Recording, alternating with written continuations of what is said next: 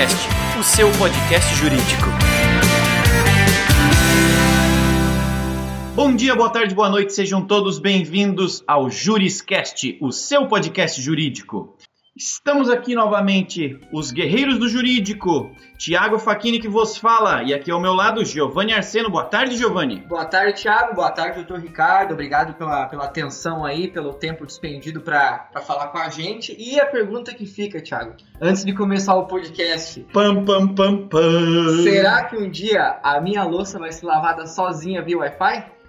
Ótima pergunta para quem não entendeu a piadinha do Giovanni. Hoje o tema do nosso Juriscast é Internet das Coisas com o Dr. Ricardo Oliveira. Ele que é presidente do Grupo de Trabalhos Jurídicos da Associação Brasileira de Internet das Coisas, a ABINC. Atua há quase 10 anos na área jurídica e é sócio do escritório COTS Advogados, um escritório especializado em cyberlaw, tecnologia da informação e e-commerce, ou seja, direito dos negócios digitais. Ele também é professor universitário de Direito aplicado aos negócios digitais em cursos de MBA e coautor do livro Marco Civil Regulatório da Internet, publicado pela editora Atlas em 2014. Então, depois dessa belíssima apresentação e desse extenso currículo, queria agradecer e dar as boas-vindas ao Dr. Ricardo. Seja muito bem-vindo, seja ovacionado pela nossa audiência. Seja bem-vindo ao Juriscast. Obrigado pela apresentação, obrigado pelas gentis palavras. É um prazer estar aqui com vocês. Eu espero poder agregar aí aos, aos nossos ouvintes é, mais conhecimento em relação à internet das coisas. Legal. Para quem está ouvindo o Juriscast pela primeira vez, uh, esse e todos os demais episódios do Juriscast estão disponíveis uh, no YouTube, no iTunes, uh, no SoundCloud. Então, qualquer local que você pesquise, em qualquer dispositivo e a qualquer momento, todo o nosso conhecimento jurídico para você se tornar um profissional ainda mais completo está disponível para você, ok? Uh, bom, vamos entrar logo no assunto, vamos é, é, é, detalhar um pouquinho desse negócio chamado internet das coisas. É, Giovanni, hum. você tem dúvidas sobre isso? Olha, eu acho que virou um costume aqui da, do nosso programa, né? Sempre começar pela, pela, pelo, pelo conceito da coisa, né? Que é como a gente trabalha com temas meio inéditos, assim, temas que não tem muito conteúdo na internet falando sobre. E os nossos. É, a nossa audiência é formada por advogados, estudantes de direito e pessoas que trabalham nas mais diversas áreas, então nem sempre elas têm uma familiaridade é, com determinados temas, então vamos lá. Sim, então, é, por exemplo, internet das coisas, né?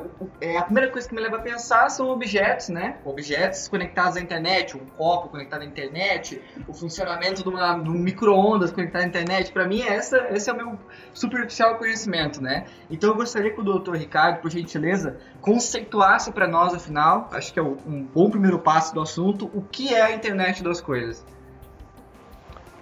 Bacana. Bom, internet das coisas a gente tem chamado, na verdade, é o arranjo técnico que permite com que aparelhos, dispositivos diversos se comuniquem uns com os outros e também com grandes bancos de dados. Isso por meio da internet. Por isso que nós chamamos de internet das coisas. É cada coisa, e aí no sentido mais amplo possível, né?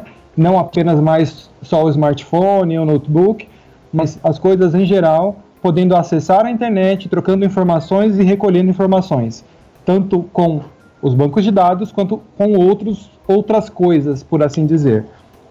Legal, show de bola. Então, é, é uma conexão de coisas, né? Quando a gente fala internet das coisas, então a gente não está falando só de dispositivos, mas é, do que dispositivos conseguem oferecer através de interfaces né, que unem a internet e os usuários, algo assim. Exatamente. É, vamos pensar é, sobre os dispositivos atuais. Né? Então a gente está acostumado a, a, a, estar conectado à internet pelo, pelo telefone, né, pelo notebook, pela, pela unidade de trabalho, né, pelo computador.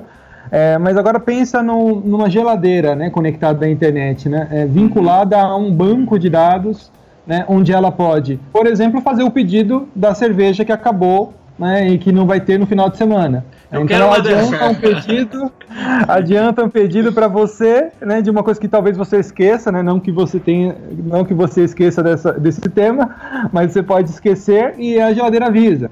Então, assim, a geladeira poderia ser uma, uma coisa dentro da internet das coisas e que, re, que recolhe informações né, e passa essas informações adiante. Quem vai receber essas informações? Estou dando um exemplo muito simplório tá, da, da geladeira. Sim. Mas quem vai receber? O, supermercado pode receber, o atacadista pode receber, o transportador pode receber as mesmas informações que é, a, sua geladeira, a sua geladeira está recolhendo. Então, imagina isso em, em, em larguíssima escala, né? Uhum. Nós temos informações, por exemplo, que no Japão, né, numa, numa casa do futuro, chamada, é, chamada dessa forma, né, casa do futuro, é, da cama que consegue verificar os seus batimentos cardíacos e te dá um, um feedback no final da sua noite de sono, né, de como foi que você descansou, se você tá bem, se você não tá, que tipo de vitamina você precisa tomar, né, porque ela consegue fazer uma, um raio-x, de certa forma, da sua condição de, de saúde. Isso falando do, do, do ponto de vista da, do consumidor, da casa, né, da, da pessoa física, mas a gente ainda tem a aplicação da internet das coisas da forma mais ampla que a gente pode imaginar, tanto na, na agricultura, na, na indústria, né, no comércio, não só para o consumidor, mas também o B2B. Né? Então, uhum. as possibilidades são ilimitadas. Mas tudo isso é através de uma conexão à internet. Qual que é a diferença disso da automação, né, só, por assim dizer? A gente está acostumado com a automação. Vamos pensar no exemplo, eu dei, eu dei esse exemplo em um artigo, é, vamos pensar no exemplo de uma é, é, escada rolante de shopping. Tá. Então, atualmente a gente está acostumado né, a, perceber que se não tem ninguém transitando pela escada rolante, é, ela diminui o, o, ritmo dela, né? Para uhum. poupar energia. Isso é normal, isso é automação. Ela não está transmitindo nenhum tipo de informação para ninguém.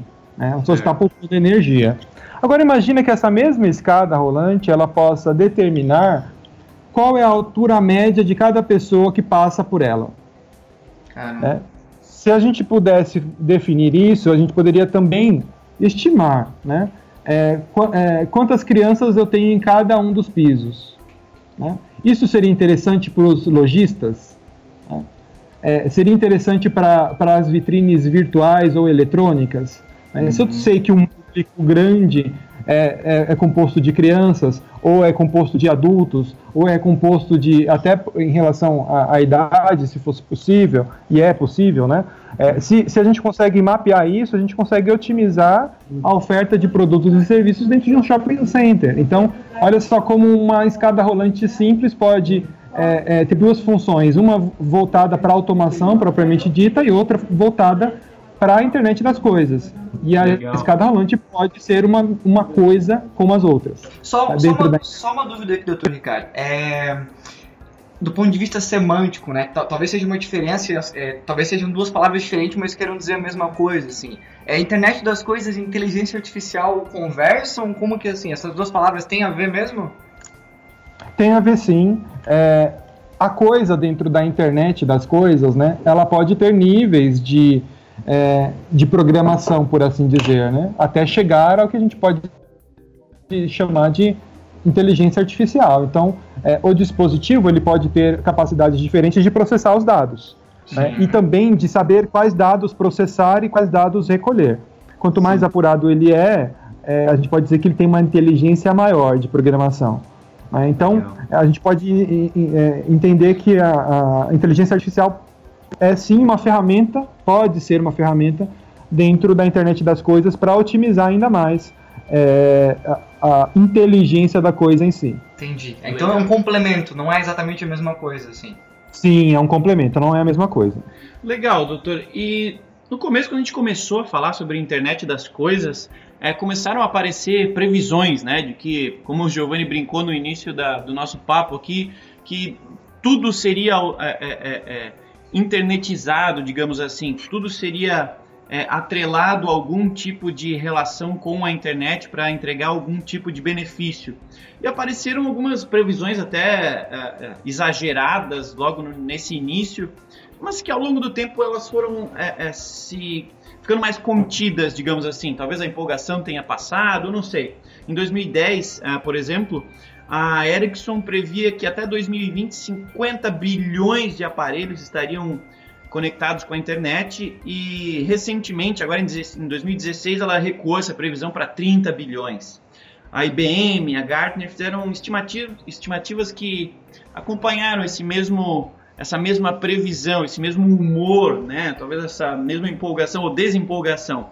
É, na tua visão, isso foi só o quê? Um, uma empolgação inicial? Talvez tenha sido um aprendizado do mercado para com a capacidade real da internet das coisas? Ou talvez isso ah, demonstre uma desconfiança do mercado ou é um, um, um movimento natural? Como é que você vê essa situação? É, eu entendo que seja uma desconfiança do mercado, tá?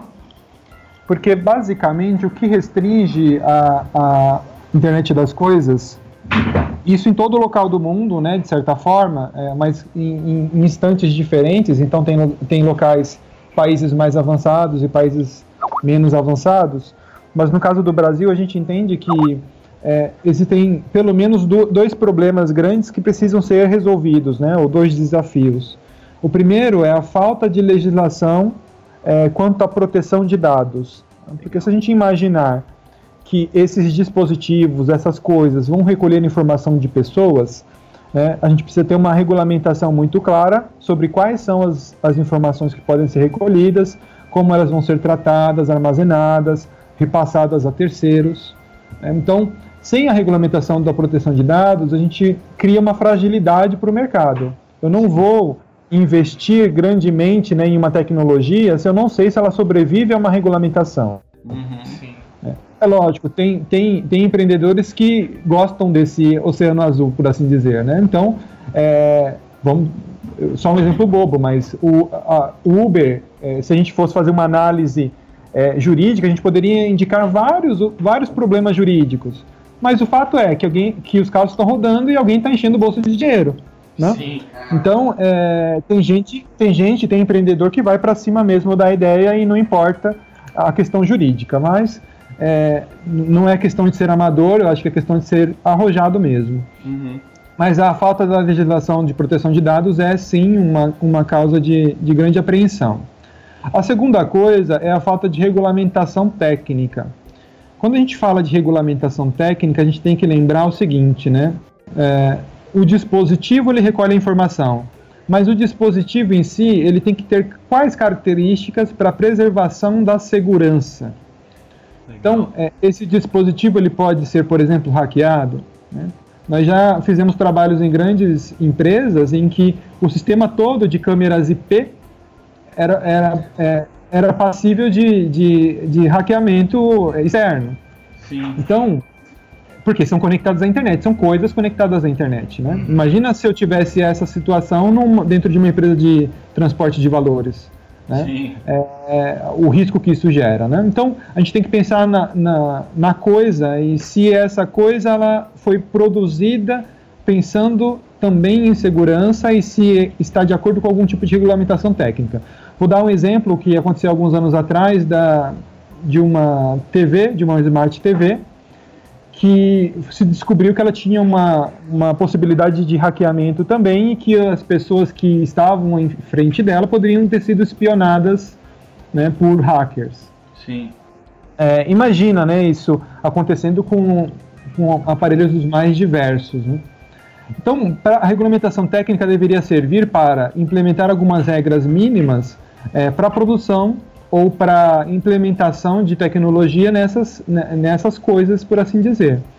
É, vou te dar um exemplo também, né? Suponha que eu hackeie, né? Que eu, que eu invada um, uma coisa, né? Uma câmera IP, por exemplo. É, é possível eu verificar quem foi que fez a, a, a, a intrusão?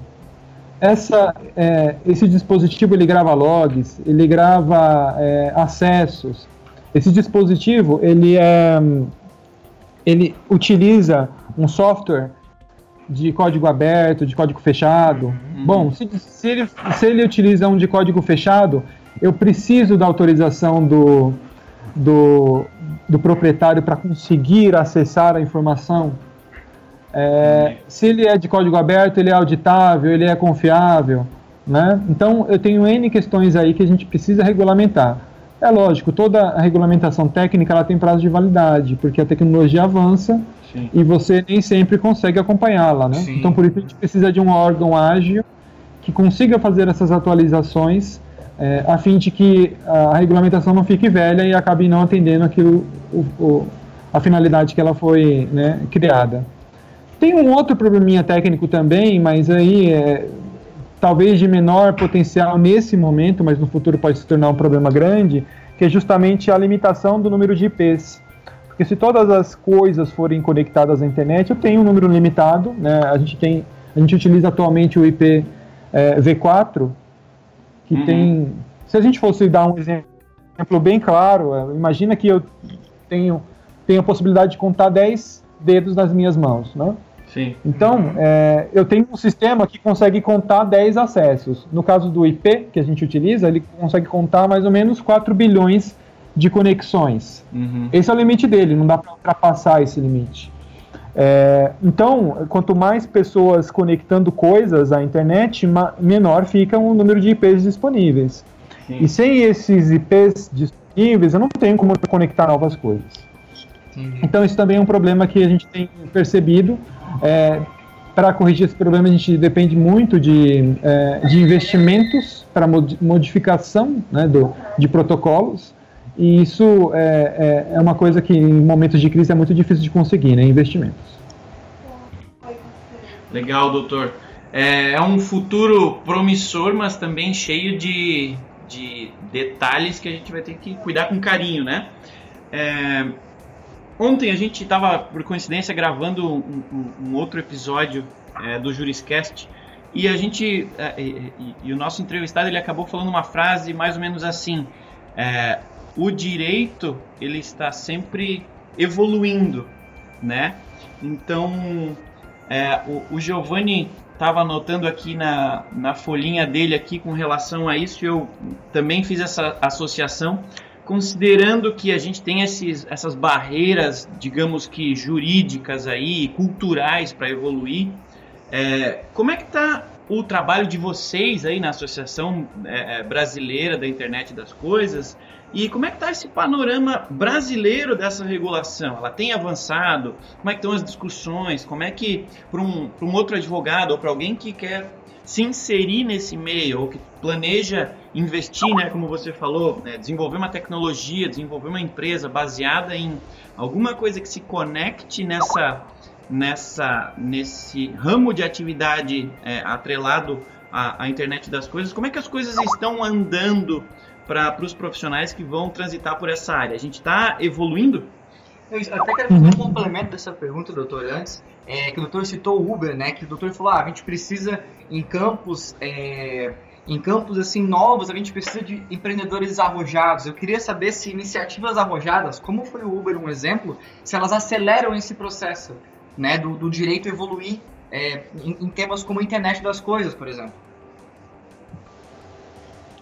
Ok. É, só fazendo uma pequena correção, é, eu sou, na realidade, eu sou líder, né, ou presidente de um grupo de trabalho dentro da Associação Brasileira de Internet das Coisas, tá? Eles têm outros grupos, tá? Eles têm outros grupos de, de, de pesquisa em outras áreas.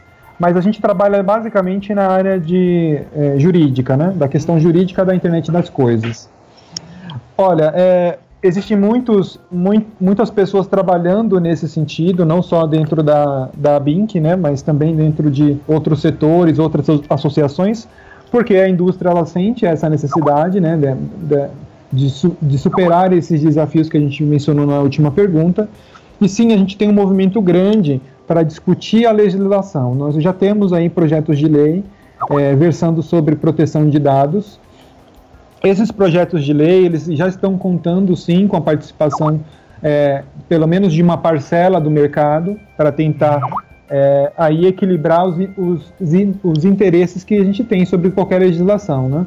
Então, existe interesse sempre de, da, da, última ponta, né, de quem é afetado, existe interesse de quem vai operar aquilo e existe interesse também, inclusive, do governo. Então, existe sim um movimento. É, Dentro da área jurídica, a gente é, encontra, isso eu acho que toda, toda vez que a gente fala de tecnologia, a gente encontra é, muito menos advogados aptos a atuar nesse, nesse sentido, né? É, e internet das coisas é sim uma inovação que vai ter que começar a fazer parte aí da, da vida desses, desses advogados, né, desses novos é, desses novos operadores do direito. É, eu, eu, eu, não sei se eu respondi toda a sua pergunta.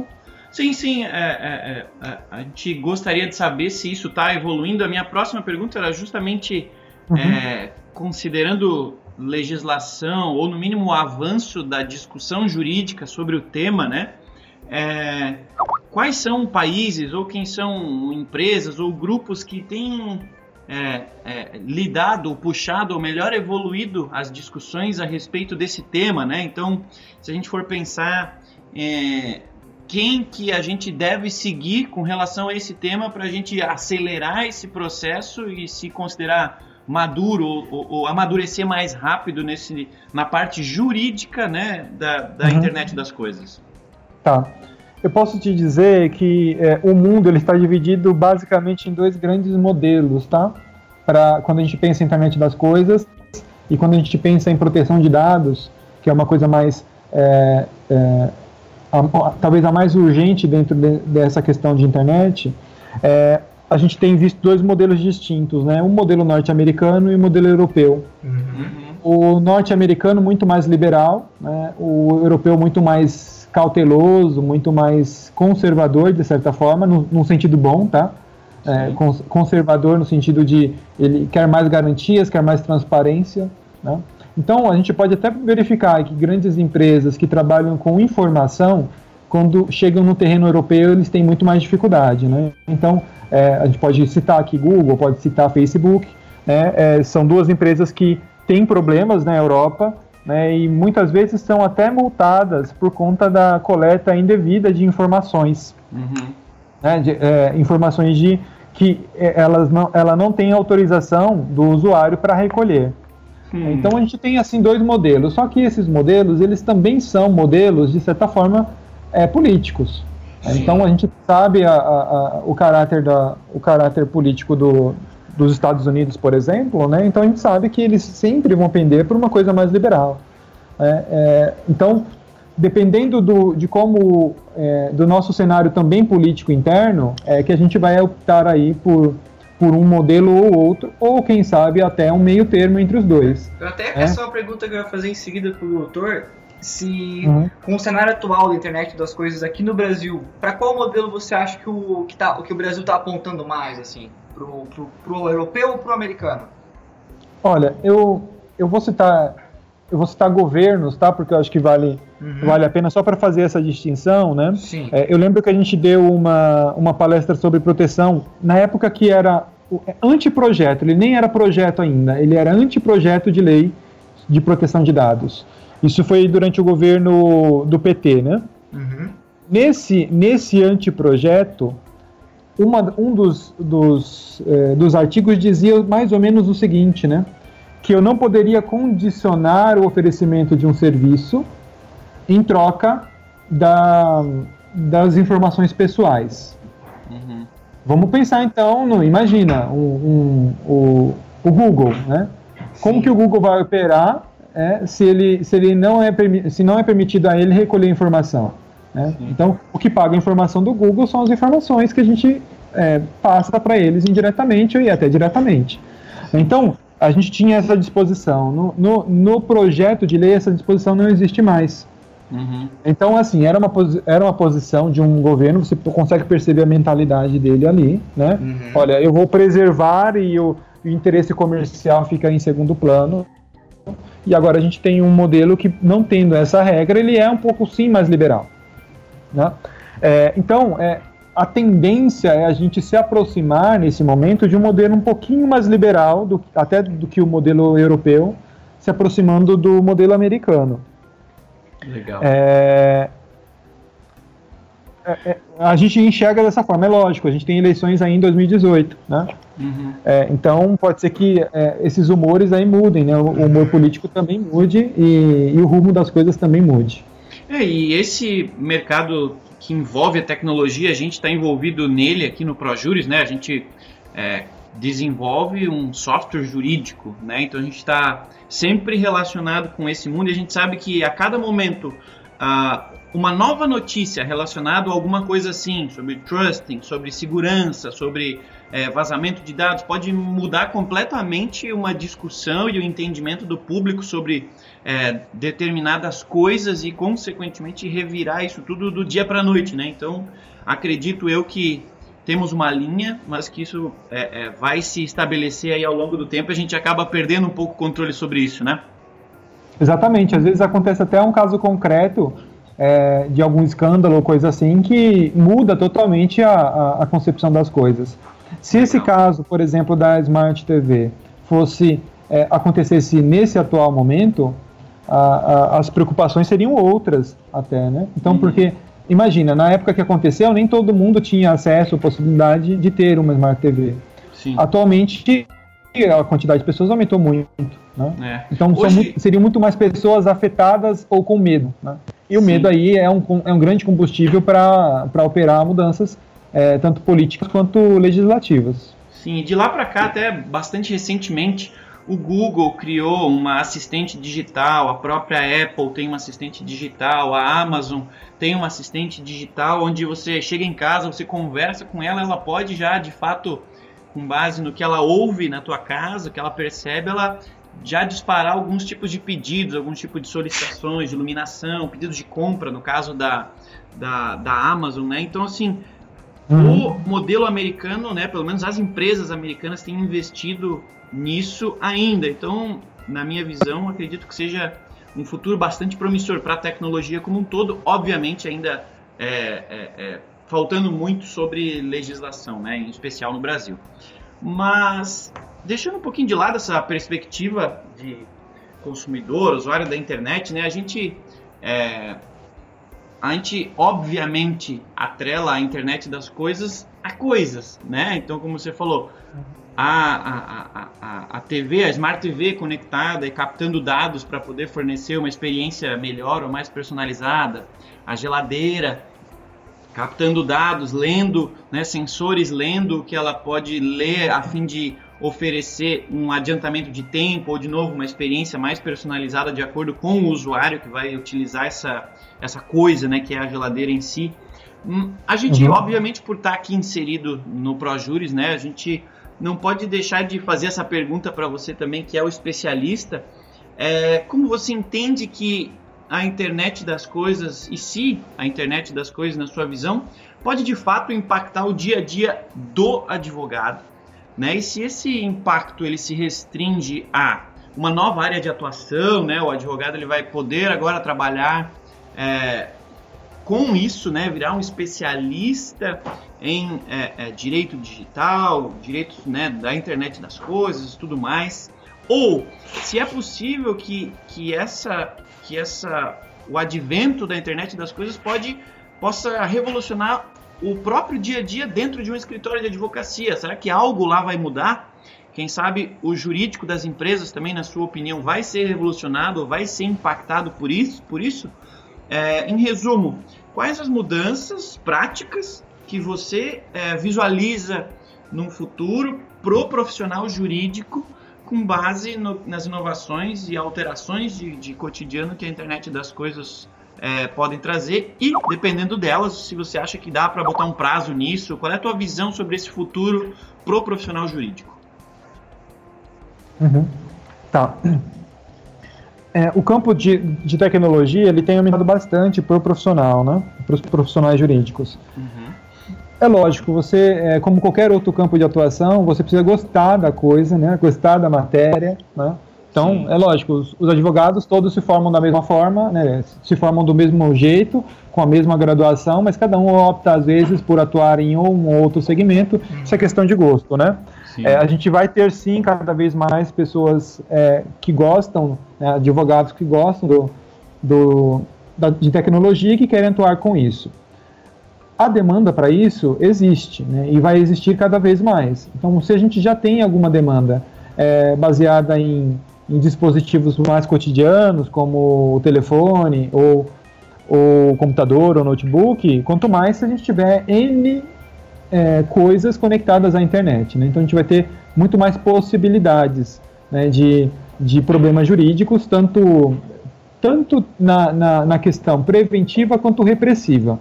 Uhum. Vamos pensar no seguinte, né? É, uma empresa atualmente, né, se ela quer investir nisso, né, se ela quer investir em, em, na produção de, de coisas para se conectar à internet, ela não precisa pensar na parte jurídica como uma parte repressiva, ou seja, quando der o problema eu vejo o que eu posso fazer. A gente tem que mudar essa cultura para conseguir já no desenvolvimento do, do produto já pensar nas questões legais. Uhum. Então as questões que eu citei acima, de possibilidade de de auditoria, de, de logs, essas questões técnicas, elas precisam começar a fazer parte é, do mundo do profissional jurídico para que ele traga essa expertise para o momento da, do desenvolvimento do produto e não quando o produto já deu o problema na frente. Então, eu, eu, vou insistir nessa, né, nesse exemplo, né? A questão da Smart TV, quem pensou juridicamente a questão da Smart TV, né? Uhum. É, o que aconteceu com ela pode acontecer com qualquer outro produto. Então a gente precisa pensar nisso antes da produção, no desenvolvimento mesmo do produto e não depois. É, isso no, do, na questão preventiva. A questão repressiva já existe, né, como eu disse, é, existem sim demanda para isso, né, e, mas também a gente, a gente, precisa ter uma conscientização maior também das faculdades de direito. Né? Poucas faculdades de direito ela tem cadeiras de, de direito digital ou de direito de, de é, é, envolvendo tecnologia, né? Sim. E é lógico, o profissional que sai de lá sem essa vivência, sem nem ter tido uma aula sobre marco civil da internet, ele vai sair de lá perdido, né? Então essa defasagem dos profissionais também é culpa das, das instituições de ensino.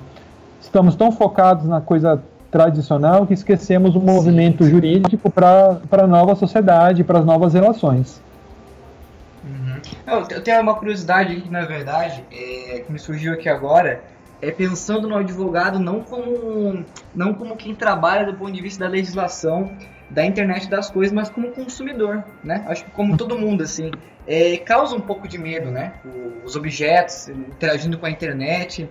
Eu queria entender um pouquinho mais, é, doutor, a questão, a, a complexidade da segurança, né? Que é, é que está regendo a internet das coisas, né? Que é uma, a pauta internet das coisas. O doutor está falando com quem é, trabalha em cima desse conteúdo, né? Na, na, defesa da internet das coisas, mas e para o consumidor? Como que ele pode ter a segurança de que algo realmente não vai pegar as informações dele e, e doar alguma coisa assim? Uhum, é. A primeira coisa que a gente tem que começar a fazer, que a gente não faz normalmente, é ler os termos de uso. eu sabia que vocês iriam rir. Eu sabia porque ninguém lê termo de uso. Sim. Juridicamente falando, o termo de uso é o contrato que aquela, aquela empresa tem com você. Certo. É isso. Né? E, e nós, é lógico, nós atuamos tanto é, é, do ponto de vista da, da, empresa quanto do ponto de vista do, do consumidor. Sim, sim. Lógico, sim. Mas olha só que desculpa esfarrapada eu dou quando eu estou falando do consumidor. Eu vou falar para o juiz que ele não leu. Certo. Porque ele não leu. Né? Uhum. E aí o juiz ele poderia até, se quisesse, dar, um, é, é, é, dar um, um, uma bronca no consumidor, né? mas você não quer nem ler, nem, nem ter esse trabalho de ler um contrato que está sendo fechado com você. Então a gente não faz isso com outros tipos de contrato. Eu não vou fechar um contrato de uma locação sem ler o contrato de locação. Né? Eu não vou fechar um contrato de uma compra de um, um financiamento, né? Sem ler o contrato. Então, a, é que a gente não dá o valor devido para as nossas informações.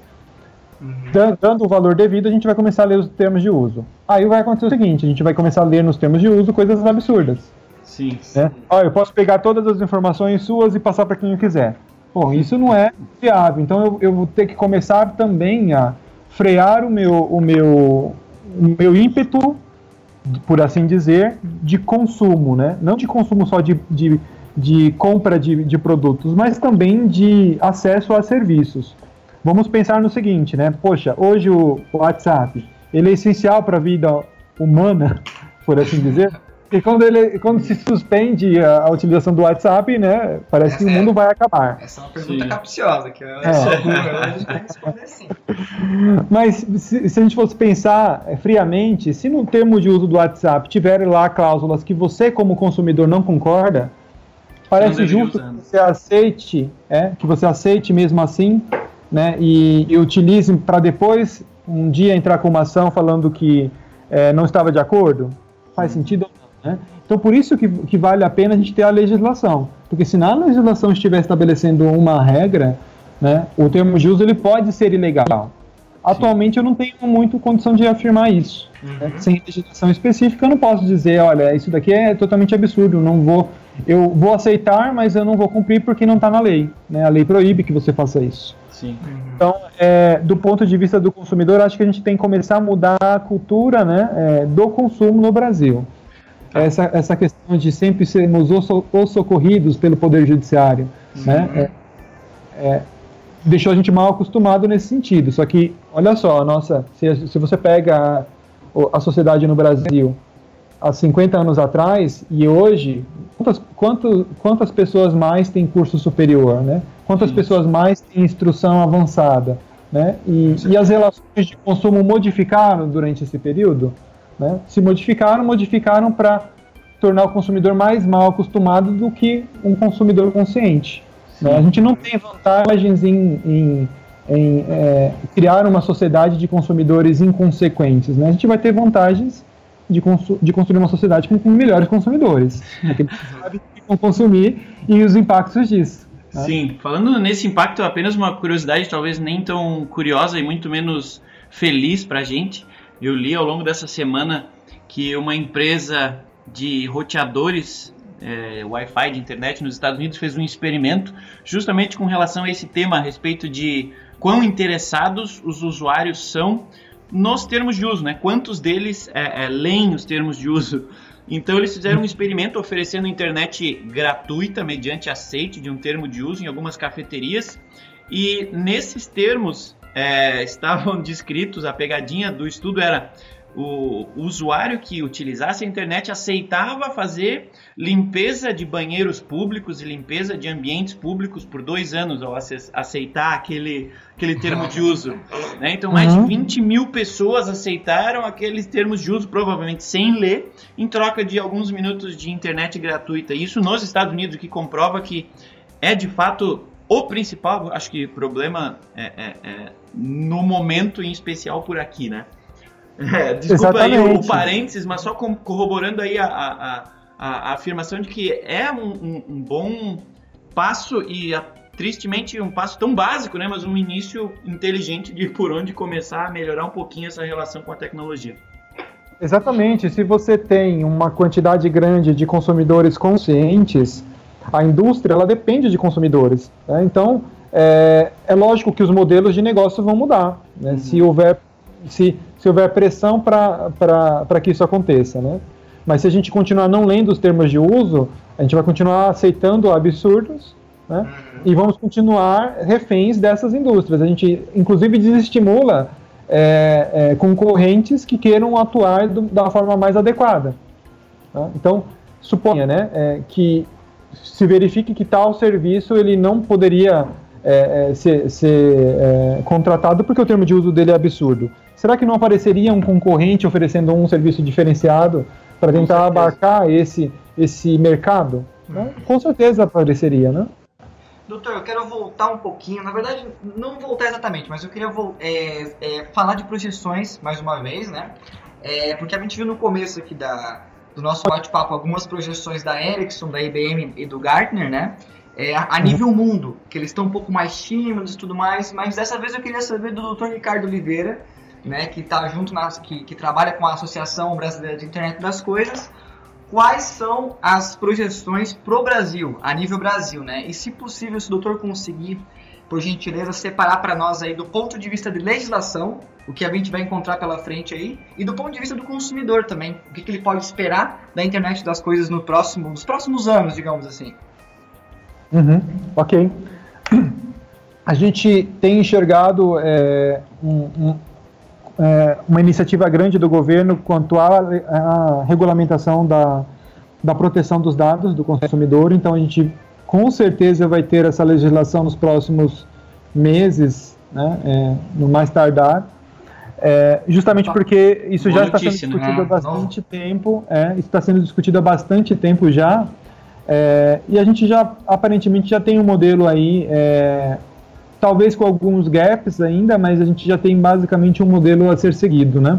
A legislação geralmente ela tenta dividir dois tipos de dados: o dado pessoal, ou seja, aquele que te identifica como pessoa, né, pessoa natural, e os dados anônimos, ou seja, dados estatísticos que você é, é, que acabam sendo captados de você para utilização na indústria e assim por diante. Uhum. Indústria e no comércio. É, a gente já tem essa distinção. É lógico, é uma distinção um pouco precária, de certa forma. De, de repente até é, né? Se você, uhum. por exemplo, pensar que é, dado pessoal, você fica bem claro para você o que é, né? Então, se eu pego o seu RG, eu vou te encontrar. Se eu pego o seu CPF, eu vou te encontrar. Se eu pego o seu nome, eu vou encontrar algumas pessoas, mas eu posso conseguir determinar quem você é. Sim. Agora, imagina se eu pego o endereço IP. O Sim. endereço IP, ele é um, é um, ele oferece um dado anônimo, né? Ele é um dado anônimo ou ele é um dado pessoal? É difícil você, você definir isso, porque num, num, numa casa com várias pessoas, né? uma família tradicional, vamos pensar assim. Se eu, se eu tenho um, um, um IP para essa família, eu posso ter dificuldade de identificar quem foi que fez a busca por, sei lá, por bicicleta infantil. Sim. Né? Mas ainda assim eu ainda consigo saber, poxa, provavelmente eu fui a criança, se ela tiver entendimento para isso, ou foi os pais, né? Mas eu sei que eu tenho que oferecer para ela isso. Sim. Mas hum. é, é um dado estatístico de certa forma porque eu não consigo identificar exatamente a pessoa. Mas se, se for, é, se for o, a casa de uma pessoa solteira, só tem ela lá. Uhum. Eu, eu, vou conseguir utilizar o IP para saber que foi ela, sim. sim. É, quando eu tiver a utilização dos IPs específicos para todos os tipos de conexão, inclusive para aparelhos pessoais, eu vou conseguir identificar quem é a pessoa que está utilizando aquele IP. Uhum. É, então, ele já deixa de ser um dado de certa forma anônimo para ser um dado pessoal no sentido de ser de possibilitar a identificação da pessoa. Então a gente já vê isso, isso um pouco é, ainda é, obscuro dentro da nova legislação, uhum. mas em, em linhas gerais ela é, é relativamente boa, né? relativamente boa. A questão técnica a gente tem encontrado um pouco mais de, de, de atraso, né? a gente não tem é, um não tem um encabeçamento aí de órgãos públicos para propiciar essa regulamentação mais técnica. Na associação, e isso também não só na associação, mas é, em outros locais, se tem discutido com as empresas, justamente para tentar formar o diálogo sobre a internet das coisas e ver que cada empresa já tem como preocupação.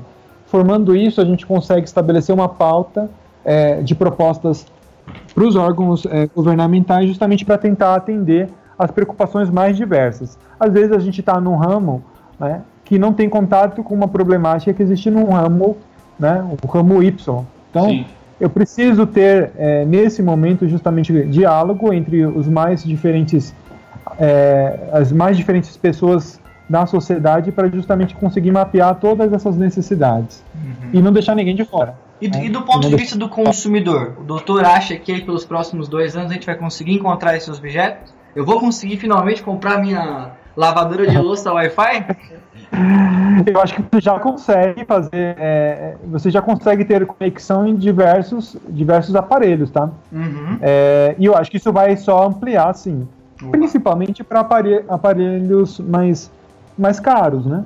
Porque é, uma, é tecnologia, inovação, vai ser caro, né? Mas assim, a gente já vai ter é, geladeiras, né? Com, vai, a gente já vai ter mais possibilidades, né? Mais pessoas vão ter acesso a geladeiras, é, a smart TVs, a câmeras IP em casa, né? Para regular tudo que você quer saber, é, o que está acontecendo dentro da sua casa. Você já vai ter e aí são N possibilidades, né? É, de, de, serviços e produtos que podem é, melhorar a sua vida no cotidiano. É, e aí, é lógico, mas antes, por favor, antes de fazer essas coisas operarem, é necessário a gente saber que tipo de informação elas vão recolher. Sim. Isso é uma coisa que também a gente, a gente vai pleitear né, junto aos órgãos, é, junto ao legislativo, inclusive, que termo de uso do aparelho, é, da coisa que vai se conectar à internet, precisa ser parte da oferta no e-commerce. Uhum. É, quando você compra uma, uma Smart TV, quando você vai saber que ela vai recolher suas informações e quais informações são? Uhum. Uhum. Quando? É, afinal de contas, quando você abrir a caixa, ligar, pegar o manual e, se tiver vontade, ler lá no finalzinho. Sim. Né? Ou então numa tela quando você ligar, mas isso não é o suficiente. Se a, o acesso às suas informações é parte integrante do produto que está sendo comercializado, ele precisa estar disponível para o consumidor. E isso não, isso não acontece atualmente. É isso aí. Estamos aqui então com o doutor Ricardo Oliveira nos falando um pouquinho sobre a internet das coisas. É, lembrando que o doutor publicou um livro né, sobre o marco civil regulatório da internet, que pode ajudar um pouquinho nisso. Ah, obviamente ele é a referência, então, doutor, como é que quem ouviu esse, esse nosso bate-papo e se interessou pelo assunto ou quer saber um pouquinho mais, como é que ele faz para ele encontrar? Bom, ele pode entrar no site do, do, do escritório, lá vai ter mais informações sobre a nossa atuação, né? É, inclusive os telefones de contato. É, o site é www.cots.adv.br. É só entrar em contato conosco, é, a gente vai ter o maior prazer aí em atendê-los. Legal. Para você que está na nossa audiência, então, é, esse e todos os demais episódios do Juriscast estão disponíveis no YouTube, no SoundCloud, no iTunes.